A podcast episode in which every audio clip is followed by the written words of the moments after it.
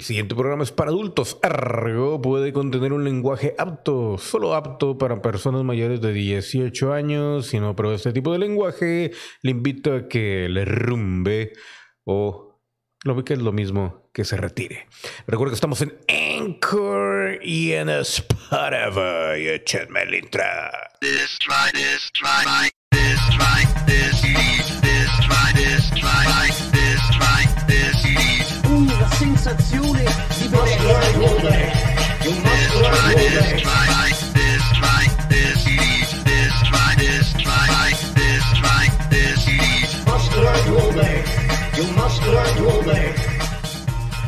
must learn to obey, motherfucker.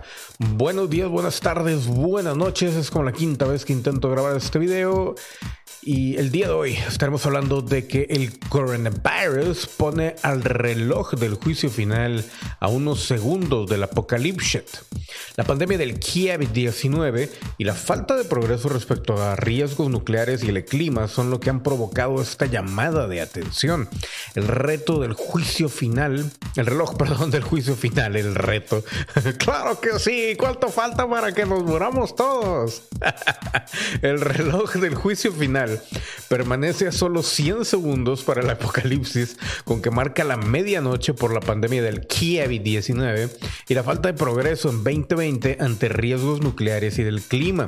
El mal manejo de esta grave crisis de salud mundial es una llamada de atención para los gobiernos, las instituciones y un público engañado que no están preparados para manejar las amenazas aún mayores que plantean la guerra nuclear y el cambio, el cambio climático. Esto lo señalan los responsables de esta iniciativa en un comunicado.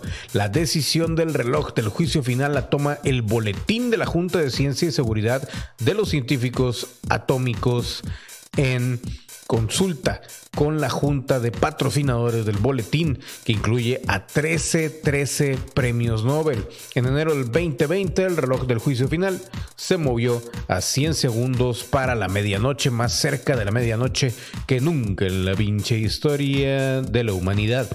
Diciembre del 2020, el Boletín de Científicos Atómicos marcó su 75 aniversario, fundado en 1945 por Albert Einstein y científicos de la Universidad de Chicago que ayudaron a desarrollar las primeras armas atómicas en el proyecto Manhattan. El Boletín de los Científicos Atómicos creó el reloj del juicio final dos años más tarde, utilizando las imágenes del apocalipsis, la medianoche y el idioma contemporáneo de explosión nuclear, o sea, la cuenta regresiva hasta cero. Todo esto para transmitir amenazas a la humanidad y al planeta. La doctora Rachel Bronson, presidenta y directora ejecutiva del Bulletin of Atomic Scientists, dijo lo siguiente. Las manecillas del reloj del juicio final permanecen en 100 segundos antes de la medianoche, tan cerca de la medianoche como nunca. La letal pandemia del COVID-19 sirve como una llamada de atención histórica, una ilustración vívida de que los gobiernos nacionales y las organizaciones internacionales no están preparadas para manejar las amenazas que verdaderamente ponen fin a la civilización, como las armas nucleares y el cambio, el cambio climático. Así lo dijo ella. Y pues, ¿qué les parece, señores y señores? Este reloj sigue avanzando y va con todo, con todo. ¿Y qué es lo que lo puede hacer parar? ¿Cómo regresa ese, ese reloj al inicio, al 1, sin pasar por el 12? Necesitamos un DeLorean. ¿Dónde está el Doc Brown? ¿Dónde está Marty McFly cuando se le necesita? He ahí las verdaderas preguntas que les dejo para que las analicen, las piensen, las sientan en el chiquilín y me dejen sus comentarios. Pero bueno, así es esto, señores señores. Esto fue el show de Jorge Limes. Yo fui Jorge Limes y nos vemos a la siguiente. Y conmigo nos retiramos diciendo cha cha ta ta ta ta do do do do do do do ta ta ta ta ta ta ta